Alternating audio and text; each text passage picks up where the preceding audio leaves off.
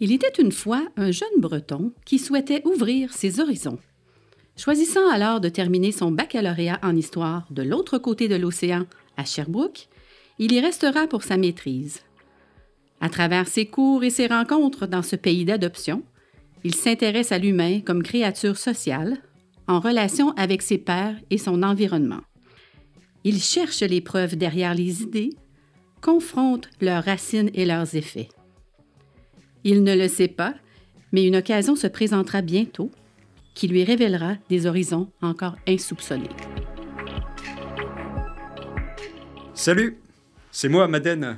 Vous écoutez Les Histoires qu'on se raconte, un balado de la Faculté des Lettres et Sciences Humaines de l'Université de Sherbrooke. À l'été 2022, j'ai eu envie de vivre une expérience m'obligeant à recourir à des ressources enfouies, peut-être même insoupçonnées. Équipé d'un sac à dos, d'un matelas de sol et de mon pouce, je suis monté au nord par mes propres moyens. Objectif Radisson, une ville située juste au sud du Nunavik, la zone arctique du Québec. J'ai adoré l'expérience, grâce à plusieurs rencontres surprenantes. Mais j'ai aussi jonglé avec l'incertitude et l'isolement. En dix jours, j'ai marché beaucoup et découvert que j'arrivais à dormir dans la buanderie d'un quasi-inconnu. Je n'ai pas atteint Radisson. J'ai rebroussé chemin à Matagami, à environ 600 km de ma destination originale. C'était magnifique, mais c'était suffisant. J'avais assez exploré mes ressources. Ce voyage a été en partie inspiré des road trips comme j'en ai vu dans les séries et les films nord-américains. Il m'a laissé avec beaucoup de questions. Comment les gens qui n'y ont jamais mis les pieds perçoivent les régions nordiques et les autres endroits peu peuplés qui leur ressemblent, du moins dans mon esprit? Ce qu'un ami a baptisé les territoires oubliés. Alors je me suis demandé, quelles histoires se raconte-t-on sur ces territoires? En matière d'histoire, Maude Deschênes-Pradet s'y connaît beaucoup plus que moi. Chargée de cours au département des arts, langues et littérature, Maude s'intéresse aux espaces dans la fiction. Ce qu'elle nomme imaginaire de l'espace, d'autres l'appellent géocritique, mésocritique ou poétique de l'espace. Si vous discutiez avec Heidegger, il parlerait de l'habiter. À la base, il y a l'idée que les racines de tout acte de création s'ancrent dans le réel. Comme Maud dit, on ne peut pas s'imaginer l'altérité totale. Ainsi, quand la fiction décrit les lieux, elle décrit aussi la perception qu'a un auteur ou une autrice de ces lieux. Des lieux comme euh, l'Amérique du Nord, on vit pas seul. Et donc, si moi j'écris un roman, par exemple, mm. c'est pas juste mon imaginaire de l'espace que je révèle, c'est celui des groupes auxquels j'appartiens, ah des bah communautés dont je fais partie, euh, de, de l'histoire de laquelle je fais partie. Et donc, on apprend des choses sur les sociétés aussi dont les œuvres sont issues. Euh, dans l'espace, par exemple, on peut regarder euh, les déplacements des personnages. On pourrait dire, euh, moi, je vais prendre, je sais pas, 50 romans québécois écrits en telle année, puis telle année, par des gens de, diverses origines mm. qui se passent dans tel tel lieu, puis je vais regarder mm. les chambres, mm. les garages, tout ce qui est cours d'eau, la mer, je vais regarder les forêts, puis je vais essayer de voir s'il y a des représentations communes. Euh, par exemple, il y a un, trait qu'on observe beaucoup dans la littérature nord-américaine, hmm. c'est euh, la route. OK. Ah! Ces grandes routes qui n'en finissent plus. Ah oui, oui. Euh, le fait de pouvoir rouler pendant deux heures sans rencontrer un village. Et, et tous ces romans de la route et toutes ces histoires où il y a des petits bouts ou des petits emprunts au roman de la route, c'est quelque chose qui est assez nord-américain. On pourrait émettre l'hypothèse, je, ne suis pas la première à le faire, là, mm. mais que ça, ça fait partie de l'imaginaire spatial ah euh, nord-américain ou propre aux grands espaces. Marie-Hélène Voyer est basée dans le Bas-Saint-Laurent. Elle s'est intéressée à un moment donné, euh, c'était son post-doctorat, je pense, sur les bunkers dans la littérature de la jeunesse au Québec. Et donc, les abris, les garages, les fonds de sous-sol, les lieux isolés où les personnages se cachaient pour faire ceci ou cela. Puis elle avait l'hypothèse que c'était quelque chose qui était récurrent, qui revenait. Et donc, euh, on pensait que les jeunes ou que les ados avaient besoin d'abris, de, de, cachettes, etc. Donc oui, il y a des choses qui ressortent éventuellement. Puis on pourrait le faire par région, là, parce que c'est grand, le, territoire nord-américain. Mais on pourrait dire que les gens qui vivent près de la mer par exemple, ont peut-être pas le même imaginaire de l'espace que les gens qui vivent dans un lieu où c'est plus boisé, plus forêt ou plus montagne. C'est possible dans nos territoires nord-américains, en théorie, de s'isoler. en camping en Europe. Je m'étais aperçue, souvent, c'était pas des, espaces de camping délimités là, mm. pour chaque personne. C'était un grand terrain vague, puis mm. on plantait notre tente euh, là où on voulait, puis éventuellement, quelqu'un passait, puis on payait notre, espace de camping. Mm. Le soir, j'arrivais, on plantait la tente. Le lendemain, on se réveillait, puis hop, il y avait 10, 15 tentes qui avaient poussé autour de la nôtre pendant la nuit mystérieusement, mais très proches. Puis à chaque fois, je me disais, mais qu'est-ce qu'ils font là? Le terrain est super grand. Pourquoi ils sont pas allés là-bas, à l'autre bout ou dans le coin? Pourquoi ils se sont mis proches comme ça? Notre relation à l'espace, c'est aussi notre, idée d'une bulle. Ces idées de grandeur, même dans notre rapport à l'espace individuel, m'ont rappelé ce qu'un autre spécialiste, Jérôme Théo, m'a partagé pendant une entrevue. Jérôme est professeur au département de géomatique appliquée et il travaille sur les animaux et leur habitat. Par exemple, celui du caribou de Perry, emblématique du nord québécois. Une autre chose qui le passionne? La supervision au cycle supérieur. Alors il est souvent en contact avec des personnes situées à l'étranger, qui souhaitent venir étudier en recherche au Québec. Ça lui donne une perspective intéressante sur la manière dont les gens voient les espaces québécois de l'extérieur. Ben, souvent, le, Québec ou le, Canada, en fait, est un peu vendu euh, au niveau touristique, par exemple, via les, les, espaces naturels, euh, le nord, euh, les communautés autochtones, les animaux emblématiques comme le caribou, l'ours, l'orignal. Donc, c'est souvent des éléments nordiques, bah, nordiques ou, ou divers, en fait, qui sont mis de l'avant dans l'imaginaire collectif quand on parle du Québec ou du Canada. Même, si c'est représentatif d'une grande partie du territoire, mais que très peu de gens finalement auront l'occasion d'aller voir. Donc, c'est pas nécessairement représentatif de ce qui se passe réellement, mais euh, c'est ça qui est vendu, en fait. À toutes les semaines, je suis sollicité par des étudiants de l'étranger. Souvent, ce qu'ils me disent, c'est qu'ils sont intéressés par les grands espaces, etc., etc., alors que, bon, Sherbrooke, euh, un milieu urbain, euh, c'est une ville euh, comme une autre. Euh, c'est sûr qu'on a de l'espace. On peut sortir de la ville rapidement puis être assez tranquille rapidement. Mais ça reste quand même une image encore présente puis qui peut être stéréotypée aussi. Certes, la spécialisation de Jérôme, ce n'est pas le tourisme. Mais son expérience fait écho à ce que soulève Maude. Et après tout, en janvier 2023, Air France vantait Montréal en mettant en vedette les Rocheuses celle que vous pouvez admirer, notamment en Colombie-Britannique, à l'autre bout du Canada. C'est facile de rire de ce genre de bourde, mais une vaste portion de l'espace québécois reste fantasmée pour une partie de sa population. Alors forcément, les représentations se construisent beaucoup par la fiction, littéraire ou autre. Maude m'a donné des pistes spécifiques au Québec dans sa relation à l'espace. Sophie Boulay s'est intéressée à ça, Christiane Lahaye aussi, puis moi, je l'ai fait dans ma thèse de doctorat. On peut émettre l'hypothèse que le rapport à l'espace qui se traduit au Québec dans la littérature de l'imaginaire, mm. c'est un rapport difficile. C'est sur le conflit, c'est incertain, insécure ou difficile en général. Il y a la question de, de l'appropriation ou de la possession ou de l'appartenance au territoire qui, qui, est complexe, qui est problématique. Oui. Euh, puis souvent, on s'aperçoit que, euh, par exemple, les personnages, malgré les grands espaces et les grandes routes, euh, se sentent coincés, se sentent ah pris. Et donc, c'est souvent un rapport à l'espace assez difficile puis conflictuel, en fait. Il y a mm. des, des, raisons peut-être historiques pour des gens d'être à la fois, par exemple, des colonisés et des colonisateurs. Mm. Oui. Il y a un double rapport. Quand elle parle de double rapport, Maud réfère à deux réalités historiques. D'abord, la colonisation des territoires des Premières Nations par des pays européens, dont la France et la Grande-Bretagne. Puis, la guerre de Sept Ans, au terme de laquelle l'Hexagone cède à sa némésis, ce qui forme alors le Canada. Sauf que, à travers tous ces conflits entre puissances européennes, les Premières Nations, elles, survivent. Pour voir un peu comment se déclinent maintenant les relations entre elles et les allochtones, j'ai rencontré Claude Gélina. Formé comme anthropologue, Claude est désormais professeur au département de philosophie et d'éthique appliquée.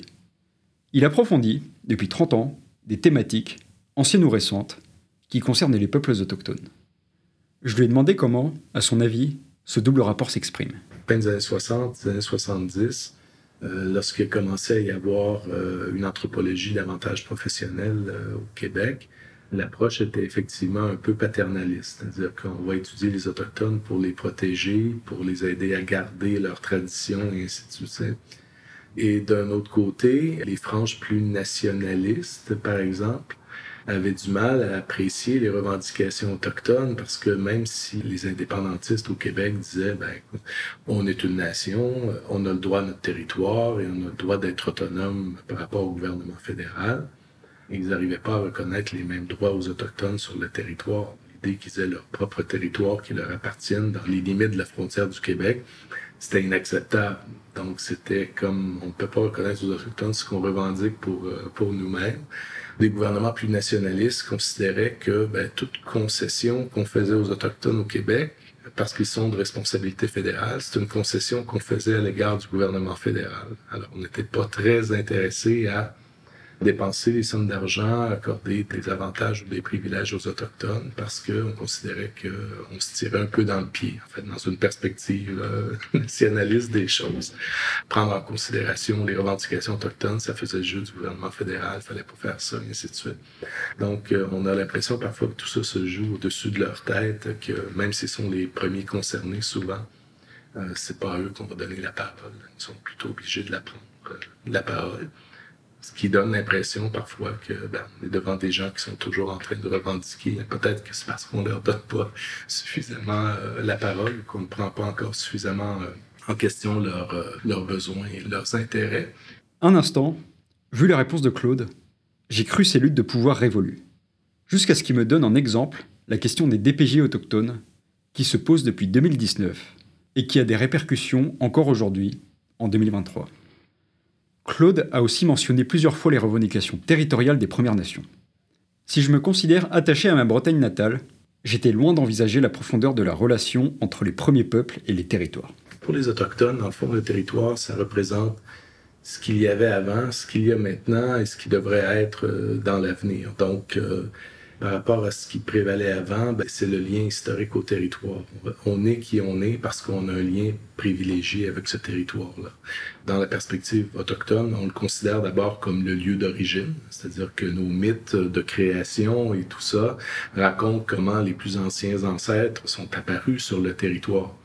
Euh, notre histoire comme communauté, elle est ancrée dans les lieux qu'on retrouve sur le territoire, des endroits où euh, des ancêtres sont nés, des endroits où on a combattu des étrangers, et ainsi de suite. Donc, quand on est privé de ce territoire-là, on est privé d'un accès direct à notre histoire.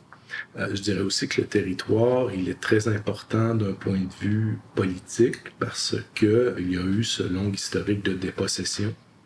Et ce qui est au cœur aujourd'hui des démarches de revendication des peuples autochtones, c'est de regagner l'accès à ce territoire-là, parce que c'est la façon de regagner une certaine autodétermination en réaction au régime colonial, où on a imposé des façons de faire aux Autochtones, on les a confinés dans des réserves, alors que ce qu'on souhaite comme Autochtones, c'est de regagner accès à des territoires, et donc regagner par conséquent accès à des ressources, et regagner accès à une certaine autonomie économique qui va se traduire par une forme d'autonomie politique. Enfin, on l'espère.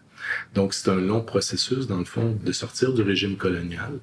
Mais il y a une dimension sociale aussi, parce que le territoire est très associé à la démarche de guérison. Ce qu'on appelle la démarche de guérison, c'est les efforts qui sont faits dans très nombreuses communautés autochtones pour combattre les effets du colonialisme, que sont euh, les dépendances aux drogues, violence, chômage, euh, enfin tout ce portrait là, de toutes les problématiques qu'on peut euh, retrouver dans les communautés autochtones. Et donc, l'idée ici, c'est de revenir, dans le fond, à une culture et à des valeurs qui prévalaient avant l'époque coloniale, donc celle de nos ancêtres, pour revenir à une époque où ça allait bien. Dans le processus de guérison, on s'efforce de reprendre contact avec le territoire et reprendre contact avec des dimensions du mode de vie traditionnel. Donc maintenant, il y a beaucoup de programmes dans les communautés autochtones, par exemple, pour combattre la criminalité, la délinquance, en amenant les gens dans la forêt, en les amenant à revenir au mode de vie traditionnel, prendre contact avec la nature, les animaux, et ainsi de suite. Et c'est assez surprenant les effets positifs qui ressortent de ces démarches-là. On mise beaucoup sur le rapport entre les jeunes et la forêt aussi, comme une façon de contrer la délinquance ou les dérives que pourraient facilement connaître les enfants isolés dans les réserves, surtout. D'un point de vue communautaire aussi, on essaie de reprendre contact avec le territoire. Et c'est dans ce cadre-là que dans beaucoup de communautés, on a euh, à l'automne notamment ce qu'on appelle les semaines culturelles. Donc ce sont des périodes d'une semaine ou deux où euh, les villages se vident pratiquement et les familles retournent sur leurs territoires familiaux pour pratiquer la chasse, la pêche, les activités traditionnelles. Mais le territoire, il a une fonction très identitaire aussi, dans la mesure où, comme autochtone, on appartient au territoire sur lequel on est né, sur lequel notre communauté est née. Nous, on a des noms pour désigner les nations autochtones, mais elles-mêmes, souvent, ont des noms un peu différents pour se désigner, et ces noms-là sont souvent très ancrés dans le territoire dans le discours de revendication sur les territoires, on pense beaucoup aux sept générations à venir. Les, gestes qu'on pose aujourd'hui, il faut que ce soit des gestes qui euh, profitent encore aux prochaines générations et on pense jusqu'à la septième génération à venir. Donc, il y a cette idée que l'avenir passe aussi par le territoire par l'autonomie qu'elle donne, par la guérison qu'elle permet, par les opportunités qu'elle va donner aux enfants et aux prochaines générations. Donc, c'est pas juste pratique le lien au territoire. C'est une façon d'envisager aussi notre place comme autochtone dans l'histoire, d'où on vient, où on est aujourd'hui et où on doit aller. Et tout ça s'articule autour du rapport fondamental au territoire. Donc le territoire, c'est l'histoire. Une relation historique, politique, économique, sociale et identitaire. Enlevez-moi mémoire, cœur, membres, poumons et chair. J'espère que j'aurai encore la force de résister. J'espère aussi que résister, un jour, ne serait plus nécessaire. Sa lecture informée et détaillée des différents enjeux, Claude la tient de ses partenariats avec des communautés autochtones. Mais à l'écouter parler du territoire, j'ai l'impression d'une certaine proximité, bien concrète. Alors, j'ose lui demander quelles ont été ses propres expériences sur place. J'ai séjourné sur des territoires de chasse familiaux, par exemple. Personnellement, j'aime bien être en forêt, donc pour moi, c'était, c'était agréable. Mais ça nous amène à voir cet environnement-là sous un autre œil aussi, parce que, bon, nous, comme allochtones, la forêt, ça relève plus du loisir, d'une certaine façon, alors que la façon dont ils, euh, ils parlent du territoire, qu'ils interagissent avec les ressources naturelles, avec les animaux.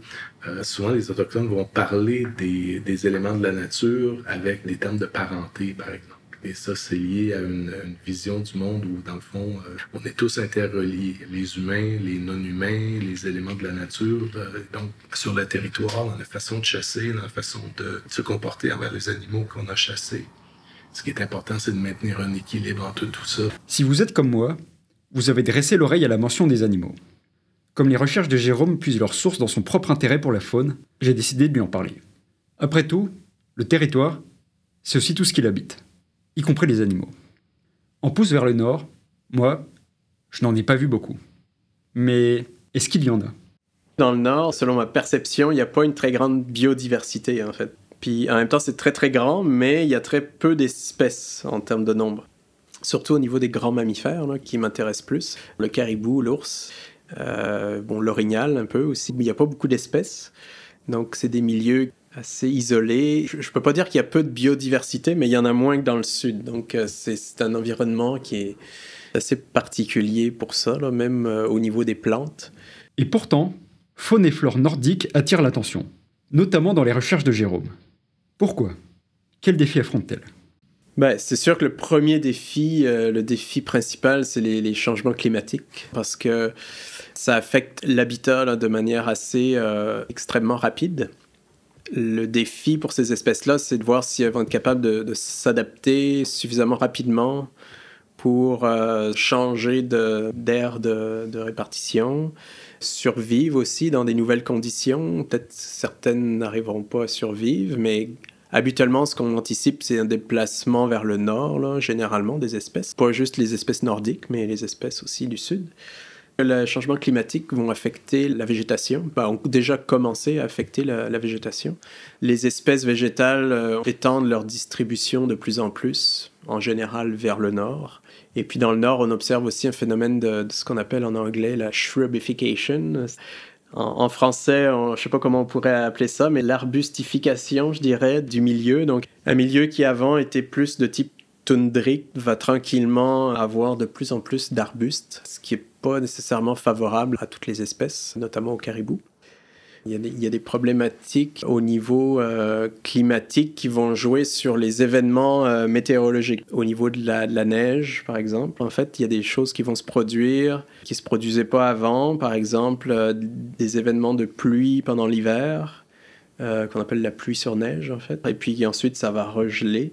Puis ça, ça forme des croûtes de glace qui sont très difficiles à, à traverser en fait pour le caribou qui, l'hiver creuse beaucoup le sol pour se nourrir de lichen.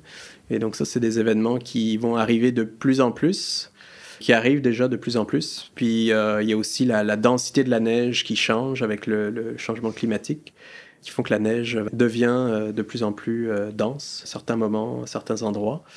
Et puis, on parle d'autres effets aussi liés aux parasites, aux maladies, par exemple. Euh, qui eux aussi changent leur distribution avec les changements climatiques. Ça peut causer l'apparition de nouvelles maladies, nouveaux parasites qui vont venir affecter la, faune, par exemple le caribou, davantage qu'avant.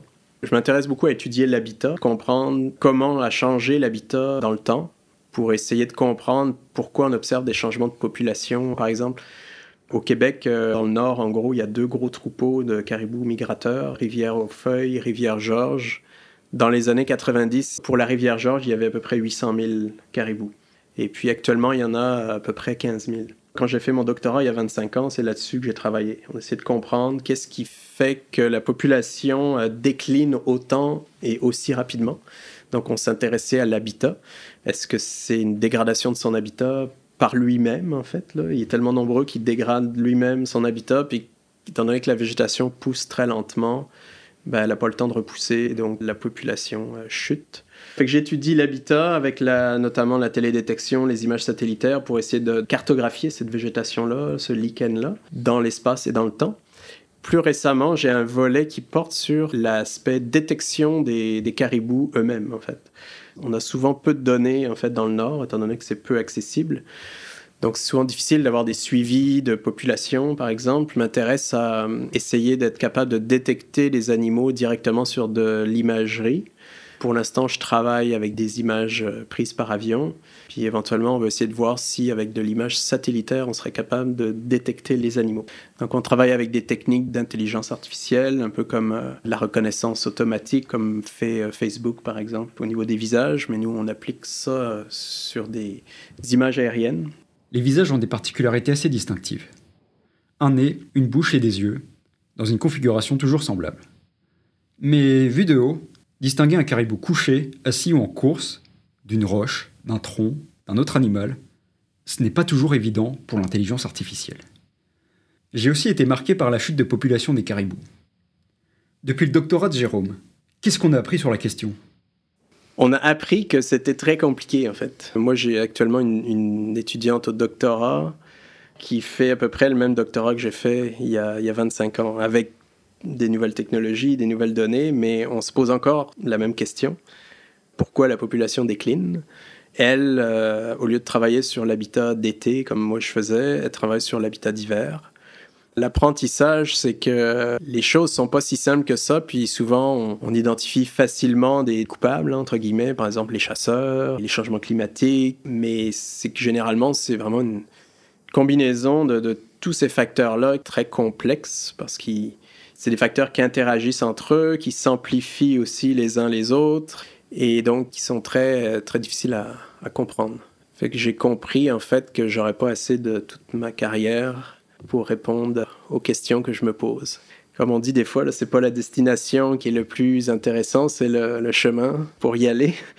C'est tellement une multiplication de facteurs différents avec des interactions entre ces différents facteurs-là que habituellement on essaye de découper un peu ces questions-là en plus petites questions et puis d'étudier les éléments spécifiques pour ensuite essayer de les mettre en relation. Par exemple, je parlais de la pluie sur neige. Ben, avant d'être capable d'essayer de voir si ça a un impact sur le caribou, faut être capable de bien détecter ces phénomènes-là. Pour être capable de produire des couches d'événements de pluie sur neige à une fréquence assez régulière et en remontant dans le passé aussi. Parce que ça, l'intérêt de la télédétection, c'est qu'on a de la donnée archivée, donc des images qui sont en banque, qu'on peut réutiliser, même avec des nouvelles techniques qu'on développe. C'est un peu comme une, sorte de bibliothèque finalement. Par exemple, on a aussi le gouvernement du Québec qui a des, données de position de caribous, beaucoup de caribous qui sont euh, munis de colliers euh, GPS. Et depuis 30 ans, le ministère va régulièrement dans le Nord renouveler ces colliers-là et récolte les données de localisation. Donc, de l'information sur les événements de pluie sur neige, par exemple, on a les données de localisation. Ben là, on peut essayer de commencer à répondre à des questions. Est-ce que, par exemple, les caribous ont tendance à éviter les zones de pluie sur neige? ça, c'est un facteur parmi les autres. Puis quand on a plusieurs variables, après, on essaye aussi de combiner ces variables-là, voir si ça explique davantage fait que c'est un peu euh, en décomposant le, le, problème qu'on l'étudie. Cette division de problèmes complexes en question, j'oserais dire, plus simple, m'a ramené à Maude. Elle a, elle aussi, abordé cette idée de morcellement, mais d'une façon complètement différente. Le sentiment qui semble dominer, disons au moins à partir de la postmodernité, mmh. par rapport à l'espace, c'est un sentiment d'être un peu perdu. Ah oui. À une certaine époque, on avait l'impression de pouvoir, avec une carte du monde, par exemple, connaître l'espace ou ah comprendre l'espace ou avoir une représentation totalitaire du monde dans lequel on vit. Aujourd'hui, on a l'impression que les gens ont plutôt une représentation très fragmentée du monde dans lequel ils vivent, qu'ils ont du mal à, avoir une, idée qui serait une totalité ou quelque chose de fini. À une certaine époque, on avait l'impression que tout ce qui s'écrivait, mm. par exemple en termes de romans, se passait à Montréal. Et là, euh, il y a de plus en plus même des films qui se tournent dans, dans des lieux plus isolés, mm. plus éloignés, dans des, des endroits qu'on connaît moins ou qu'on connaît peu, ou en tout cas qui sont en dehors des grands centres. Donc, il y a cet intérêt pour explorer euh, plus largement. Ah oui. Euh, on le voit beaucoup. Puis dans les littératures de l'imaginaire, de tous les temps, ça a été intéressant, les lieux isolés. Ah oui. D'entrée de jeu, à partir de l'utopie de Thomas More, c'est une île. Et parce que c'est une île et que c'est isolé et que, bon, souvent, ça ne figure sur aucune carte et personne ne sait que ça existe, alors on peut dire, ah, ça fonctionne autrement, c'est un microcosme ou c'est un ah univers dans lequel moi, je peux placer mon monde. Quand on n'a plus été capable de dire rationnellement, ah, c'est une île qui n'est sur aucune carte parce que les gens ne croyaient pas, mm. euh, on disait, ah, ben, c'est sur une autre planète. On observe une espèce de perte de repère, un ah sentiment de désorientation. Je pense, entre autres, à ce livre extraordinaire qui est peu connu. Ça s'appelle euh, Les Baldwin. C'est Serge Lamotte qui a fait ça. Mmh. Leur mmh. nom de famille, c'est tous Baldwin. Ah oui. Et puis, euh, ils sont seuls, chacun dans leur petit bout de lieu très, très isolé. C'est mmh. les derniers survivants. Et puis, ils survivent, on ne sait pas trop comment, on ne sait pas trop pourquoi, euh, à coup de ténacité ou d'obstination. c'est un univers super poétique. Et bref, chacun n'a aucune connaissance du reste du monde, de l'environnement. personne n'a de carte du monde dans lequel ils vivent. Puis, euh, si quelqu'un décide de s'aventurer à l'extérieur pour aller explorer un autre lieu, euh, faire 500 mètres, c'est une grosse aventure. Hmm. Parce qu'ils ne savent pas, parce qu'il n'y a pas de route, parce qu'il n'y a pas de moyen de transport, parce que c'est l'inconnu. Et ça, pour moi, ça représente absolument ce sentiment-là de ne plus connaître ou de ne pas comprendre le monde dans lequel on vit. Si on le dit des fois pour se moquer de nous-mêmes, qu'on parle beaucoup de la météo au Québec, par exemple. Euh, il y a l'auteur Christian Guy-Poliquin qui, qui, en avait parlé dans, euh, ça s'appelle Le poids de la neige. C'est un roman un peu post-apocalyptique. C'est l'hiver. Puis chaque chapitre commence par une sorte de description de la météo ce jour-là. Puis il avait dit, lui, dans une entrevue journalistique, que ça le fascinait, puis qu'il trouvait ça super intéressant, les descriptions de météo, puis qu'on pouvait faire plein de choses avec ça. Donc, dans notre imaginaire, on pourrait postuler que ça joue un rôle super important, les saisons, la température, la météo, le climat, etc parce qu'on a des contrastes tellement grands tout le temps. Mais on pourrait aussi postuler que c'est un enjeu actuel à cause de la crise climatique qu'on vit. Et ces inquiétudes-là qu'on a dans nos sociétés, ça s'exprime dans les œuvres de fiction. Au fur et à mesure que les problèmes concrets se complexifient et qu'on les morcelle pour les comprendre, notre représentation littéraire du monde se fragmente et exprime un malaise, voire un mal-être. Attention, la méthode scientifique ne nous pousse pas à l'inquiétude. Je pencherais même plutôt pour l'inverse. Peut-être que la taille des problèmes nous inquiète tellement qu'on les décortique. Tant pour les comprendre et leur trouver des réponses que pour chercher une certaine force dans notre imaginaire. Qu'elle s'enracine dans l'apaisement ou dans l'indignation. Ce que j'essaie de rendre, ça relève plutôt du sentiment de la sensibilité ou de la subjectivité. Mmh. C'est difficile à nommer autrement ou à dire autrement. Puis quand je travaille les lieux, c'est comme ça que je les travaille. C'est-à-dire que mon but, c'est pas de tout dire sur le lieu ou d'en faire une représentation très, très précise. C'est surtout d'en dire assez pour qu'on se sente bien. J'essaie de communiquer quelque chose ou de transmettre quelque chose que j'arrive pas à nommer moi-même clairement. Si j'arrivais à le nommer clairement, j'écrirais peut-être autre chose que des romans. J'écrirais peut-être un texte informatif, puis je l'expliquerais ce que j'essaie de dire. Mm. Mais comme j'arrive pas moi-même à le nommer clairement, je le montre ou je le fais sentir. Et donc, c'est comme si j'invite les lecteurs dans ma tête. Je pense qu'on a besoin aussi de représentations subjectives, sensibles, hmm. puis très glissantes du monde pour comprendre le monde dans lequel on vit. Je pense que si on n'avait pas l'art, il nous manquerait un bout, là. L'art, c'est une forme d'expérience de nos ressentis et d'ouverture à ceux des autres. Comprendre ça, c'est admettre l'importance de la vitalité des cultures autochtones. Les arts, oui, mais aussi les langues, et toute cette relation au territoire. Et si les arts sont une bonne piste de départ, les expériences pratiques sont aussi très précieuses. Quand on est sur place, on est davantage en mesure de prendre conscience de cette différence dans le rapport au territoire. Et peut-être que s'il y avait davantage d'opportunités de fréquentation entre autochtones et non-autochtones, ben, euh, il y aurait peut-être davantage d'allochtones qui euh, comprendraient un petit peu mieux pourquoi le territoire est si important dans la perspective autochtone. J'ai été dans le Nord, mais pas en contact avec les peuples autochtones. Alors, je me suis mis en quête de gens, à la flèche, qui mêlaient les deux. Et j'ai trouvé le GRIMP, le groupe de recherche interdisciplinaire en milieu polaire. Pour tout vous dire, je n'ai pas cherché bien loin. Dans son entrevue, Jérôme a mentionné plusieurs fois son collègue Alexandre Langlois, qui en est le cofondateur. Alexandre est également professeur au département de géomatique appliquée. Je l'ai rencontré avec son collègue Frédéric Bouchard, trois étudiantes au doctorat ou à la maîtrise, Joséanne Langlois, Erika Boisvert-Vigneault et Élise Grou-Morer, de même que Vincent Sasseville, lui aussi à la maîtrise. Faut que je vous avoue un truc. J'en ai fait des rencontres enrichissantes pendant le balado. Des rencontres grâce auxquelles je me suis remis en question, j'ai compris bien des choses et j'ai cheminé tout autant. Mais cette discussion-là, elle occupe une place spéciale. Peut-être à cause de son ambiance. L'université de Sherbrooke vante souvent, à raison, la proximité entre les personnes qui y enseignent et qui y étudient. Mais dans ce groupe-là, c'est plus que de la proximité. C'est de la familiarité, presque une forme de tendresse. De la salle de conférence un peu anonyme dans laquelle nous nous sommes installés, j'ai été catapulté au bord d'un feu de camp, invité par une bande d'amis, qui m'a accueilli à bras et à cœur ouverts. Malgré toute la glace et la neige dont le grip m'a parlé, il faisait bon dans cette salle de conférence quand je disais à mes filles que je m'en allais là, puis je leur disais que ça prenait trois avions pour y aller, alors qu'en Europe, ça en prend un, ils trouvaient que je m'en allais loin, vraiment. Mais euh, au-delà de ça, c'est vrai que quand on arrive dans la communauté, il y a une espèce de sentiment enveloppant, j'ai trouvé. Euh, les gens sont tellement chaleureux, il y a tellement de... Tout le monde se salue dans la rue, tu te sens juste... Je me sentais juste bien d'être là, puis j'ai juste envie d'y retourner. Par exemple, je suis allée voir les aînés qui étaient à la bibliothèque, puis j'ai commencé à leur jaser un petit peu. Puis pour la plupart, ils ne parlent tout simplement pas anglais, ils parlent juste la, langue locale.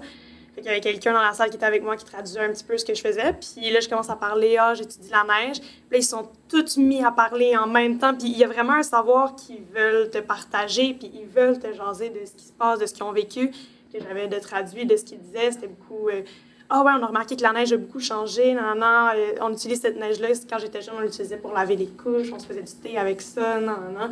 Fait qu'il y a vraiment un gros savoir qu'ils veulent te partager. Quand j'avais du temps libre, j'essayais d'aller les voir. Puis quand je suis partie, j'étais allée leur dire au revoir dans ma dernière journée. Puis il y en a une qui m'a offert des. C'est un truc que tu sur un, zip pour pouvoir le prendre avec des mitaines pour que ce soit plus gros. Puis c'était fait avec de la peau de phoque, puis il y avait de la fourrure aussi de castor, je pense, vraiment sur le côté. Puis elle les a faites à la main, puis elle me les a données. Elle fait comme c'est pour toi, on a fait un gros câlin. Fait on réussit quand même à créer un sentiment de proximité, mais il faut vraiment être présent. Je pense que ce qui est difficile, c'est quand tu n'es pas là, c'est pas concret, puis ils n'ont pas cette même vision-là des, des, relations à distance, parce que pour eux, tout est proche et c'est la communauté toute leur vie. Je suis allée avec Alexandre en juin, commencer à rencontrer les gens des communautés, mais c'est au niveau du, la logistique, comme tu dis, on n'est pas souvent là. Par courriel, c'est plus difficile. Il y, a, des engagements, ils vivent beaucoup au jour le jour, aux aléas du climat. Donc, ça, c'est la période de chasse, on oublie ça. Donc, il y a beaucoup de choses aussi que nous, on doit apprendre, puis on doit rester flexible. Il y a beaucoup, beaucoup de méfiance, il y a beaucoup d'abus dans le passé. C'est souvent pas volontaire, mais la recherche ne se fait pas en collaboration avec les communautés, donc la recherche ne bénéficie pas nécessairement aux communautés et même peut leur nuire. Donc, c'est beaucoup ça la crainte. Donc, il y a toute une question d'éthique, de sensibilité à avoir quand on veut travailler avec des, le savoir euh, traditionnel. Il euh, faut que tu penses à, rémunérer les communautés parce qu'eux, ils ont d'autres activités. Ils n'ont pas nécessairement le luxe de pouvoir se libérer pour les projets de recherche. Mais quand tu réussis à passer ces barrières-là, je pense qu'il y a vraiment un, beau contact puis une belle ouverture à collaborer ensemble, effectivement. Au niveau du, savoir traditionnel sur les connaissances du terrain, leur savoir est vraiment euh, basé sur comment les choses sont liées entre elles comment la végétation est liée à la neige et vice-versa. Nous, on travaille beaucoup plus saccadé, beaucoup plus spécifique dans nos projets de recherche, puis souvent on oublie de prendre un peu le pas de recul puis voir comment les choses interagissent ensemble. Là, ça fait des générations, des générations, des générations, des centaines d'années qui sont sur place. Par exemple, j'étais à Pouvernituck il, y a deux semaines et je suis allé avec euh, une hutte locale qui est en charge de gardien de la faune, en fait. Et on avait choisi un site pour une station, puis là, il m'explique comment c'était n'importe quoi, que c'était pas un bon site, puis que la neige n'allait pas être là, que le vent en hiver vient de tel tel endroit et tout au-delà du savoir qu'ils ont, pour que nous, on ait des meilleures pratiques et faire une meilleure séance et optimiser, si on veut, les deux semaines qu'on y va.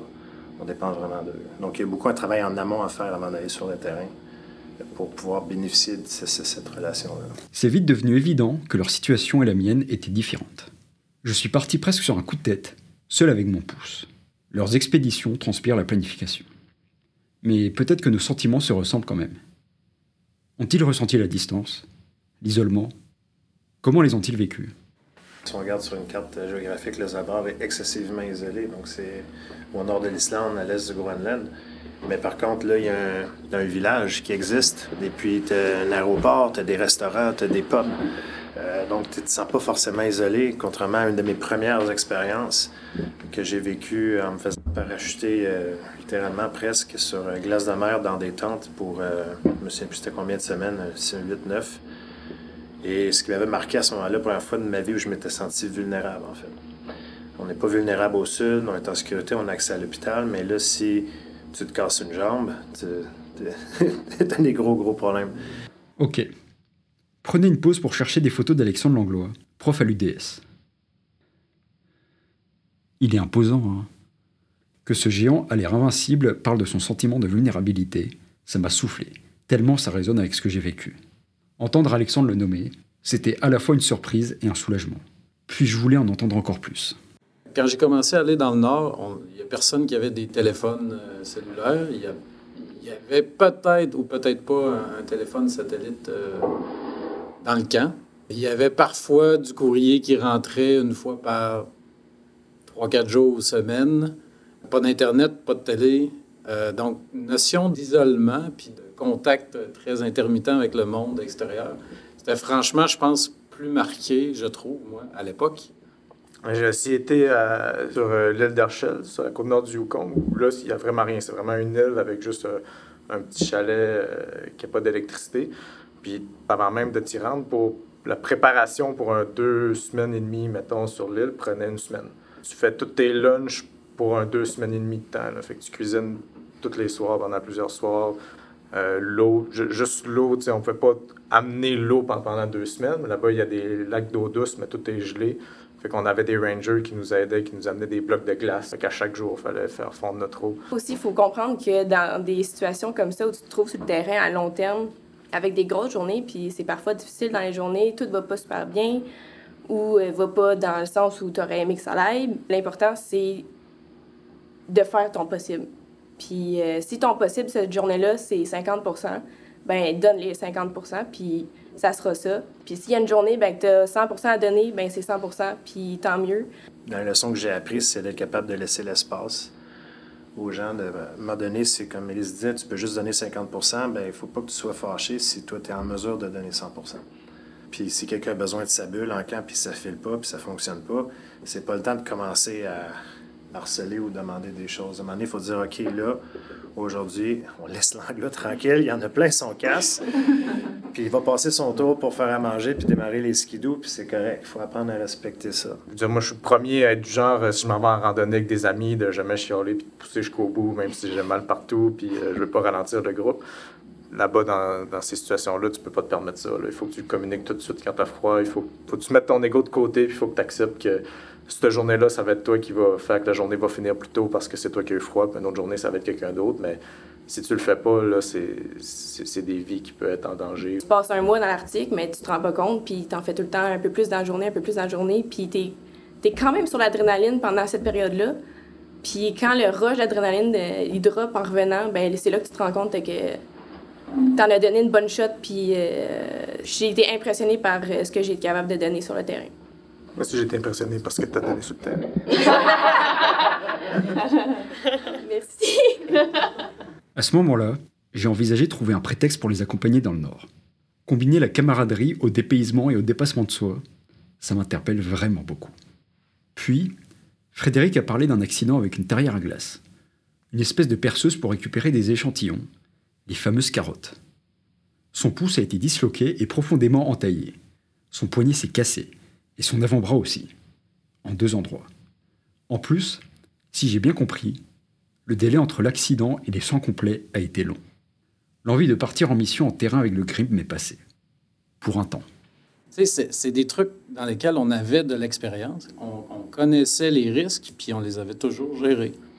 Et euh, le fait que ça ait pris un, quart de seconde sur un geste banal que je m'en allais juste pour, pour libérer la, la, tarière qui était prise là. Puis je savais que si elle restait prise là, dans la glace, on en avait pour plusieurs heures ou, euh, bon, peut-être qu'elle allait rester prise là pour euh, toute la, la, saison. J'ai voulu comme donner un coup de plus pour euh, l'aider à, sortir de là. Puis ça, je pense ça va, ça va me, me rester longtemps.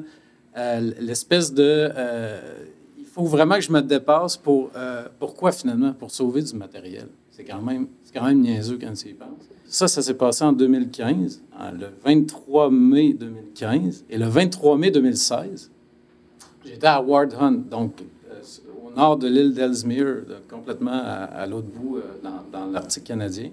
On perçait la glace pour aller prendre des carottes au lac. La terrière est prise. On a éteint le moteur, j'ai arrêté. Je fume à peu près jamais, mais je me suis roulé une cigarette cette fois-là. Puis on s'est dit, c'est pas vrai, moi, c'est pas vrai que je force après ça. On a attendu qu'elle refroidisse un peu. Puis en fait, on l'a déprise en la, en la tournant, mais juste à, bras. Et, euh, et, finalement, on a percé le couvert de glace de presque 4 mètres d'épaisseur, pour on est allé chercher des carottes. Puis quand je suis rentré euh, du terrain, je me suis dit, ben, je pense qu'il y a un petit apprentissage, je pense qu'il y a une petite leçon là. J'imagine que certaines leçons, faut les sentir pour les retenir. Mais sentir, ça prend plein d'autres dimensions, dans le Nord. L'odeur, ça a une odeur, l'Arctique. Hein. Quand tu sors de l'avion, ça a une odeur qui est très spécifique. Quasiment un air métallique, c'est vraiment, j'adore ça. Euh, le diesel. c'est le jet fuel du Twin. Ouais. Non, mais je sais pas si Fred sait de quoi je parle, mais tu, tu, tu me ferais goûter de l'air et certain, c'est sûr, je trouve l'air de l'Arctique, c'est garanti. je pense que ça a été plus le silence qui m'a marqué là-bas. C'est la première fois vraiment que je pense que j'entendais le silence, Il n'y a pas d'avion, il n'y a pas d'oiseaux qui chantent, il y a pas... quand il n'y a pas de vent, ben, tu n'entends absolument rien. Fait que c'est vraiment plus ça qui m'a frappé sur le coup. Puis moi, ça a été au retour que ça m'a frappé.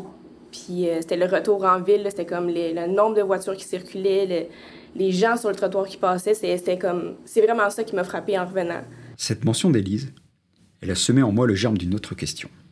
Comment leur voyage au nord influence leur vision de leur vie, ou de notre vie, ici, au sud? Il y a, une zénitude, une résilience, une philosophie par rapport à, la nature, par rapport au, temps, par rapport au deadline, par rapport au temps qui fait, le temps qui passe, mais le temps qui fait aussi les voyages dans le Nord font en sorte que quand tu reviens, il y a l'adrénaline qui redescend, il y a le Waouh, euh, j'ai vécu quoi de spécial. Puis à un moment donné, tu te dis Ouf, il me semble qu'on n'est pas proactif, puis à la fois, on, panique pour rien des fois, je trouve. On n'est pas assez philosophe, on n'est pas assez euh, probablement en contact direct avec la nature. C'est la nature qui te gère, c'est pas l'inverse. Puis dans le Sud, j'ai l'impression des fois qu'on pense l'inverse. Puis on se fait des accroires si on pense qu'on va, qu'on va gérer la nature euh, tout le temps. Ça, ça, ne marche pas, ça, ce, raisonnement-là. Tu as mentionné le temps qui passe.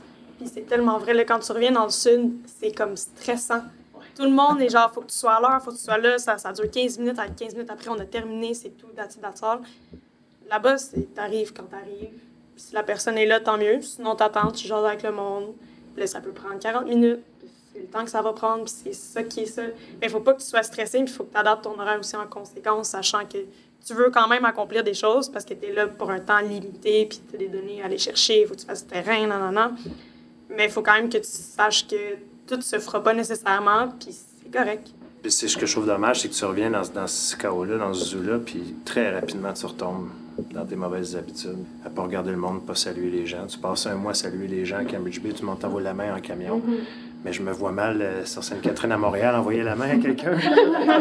On a le goût de le faire. Il est fou. Ouais, c'est quelqu'un, c'est Sherbrooke. T'envoies la main, euh, t'envoies la main aux gens qui passent. Puis, ben, c'est dommage. Hein. Avez-vous cherché une photo d'Alexandre Langlois tout à l'heure? Non? Faites-le. Moi, je pense que les gens lui répondraient. Même sur Sainte-Catherine. on a un, peu une espèce de, de nouveau regard sur notre vie quand on revient ici. C'est tellement différent comme environnement, puis t'es un mois dans un milieu qui est pas le tien, puis qui, qui chamboule un peu complètement euh, ta vision de ta vie. Puis c'est comme si t'es une, une autre planète pendant un mois, puis tu laisses ta vie derrière. Pendant ce mois-là, ben, tu vis une, une double vie qui est pas vraiment la tienne. Puis là, ben, tu reviens dans ta vie à toi, puis c'est là que tu fais des réalisations. Moi, je me suis rendu compte que dans ma vie, il y avait beaucoup de choses qui qui s'accordaient pas avec moi, puis euh, ça a été beaucoup de réalisations en très peu de temps. euh, fait que c'est ça, ça a vraiment chamboulé un peu euh, la vision que j'avais sur euh, la vie que je, que je vis, puis que j'ai vécue. Fait que c'est ça, ça, ça fait grandir vraiment beaucoup. Parcourir de grandes distances, c'est parfois se rapprocher de soi, des autres, du vivant, du passé, du présent et de tous les futurs possibles. Il y a plusieurs façons de combler les écarts. Lire, entendre, comprendre et visiter, c'est autant de portes à ouvrir. Et si je me sens perdu ou effrayé face à l'ampleur de ce qui vient, au fossé entre moi et ces autres que je ne connais pas, à l'abîme vertigineux entre ce que je sais et ce que j'ignore encore, je me rappellerai chaque kilomètre, jusqu'à Matagabi. Un pas après l'autre, sur ces chemins qui nous lient. Vous avez aimé cet épisode? Abonnez-vous aux histoires qu'on se raconte sur votre plateforme de balade de diffusion préférée pour ne rien manquer de la saison 2. Une nouvelle personne étudiante explorera ses propres a priori, questions et doutes en trois épisodes. Merci aux spécialistes qui ont participé à cet épisode.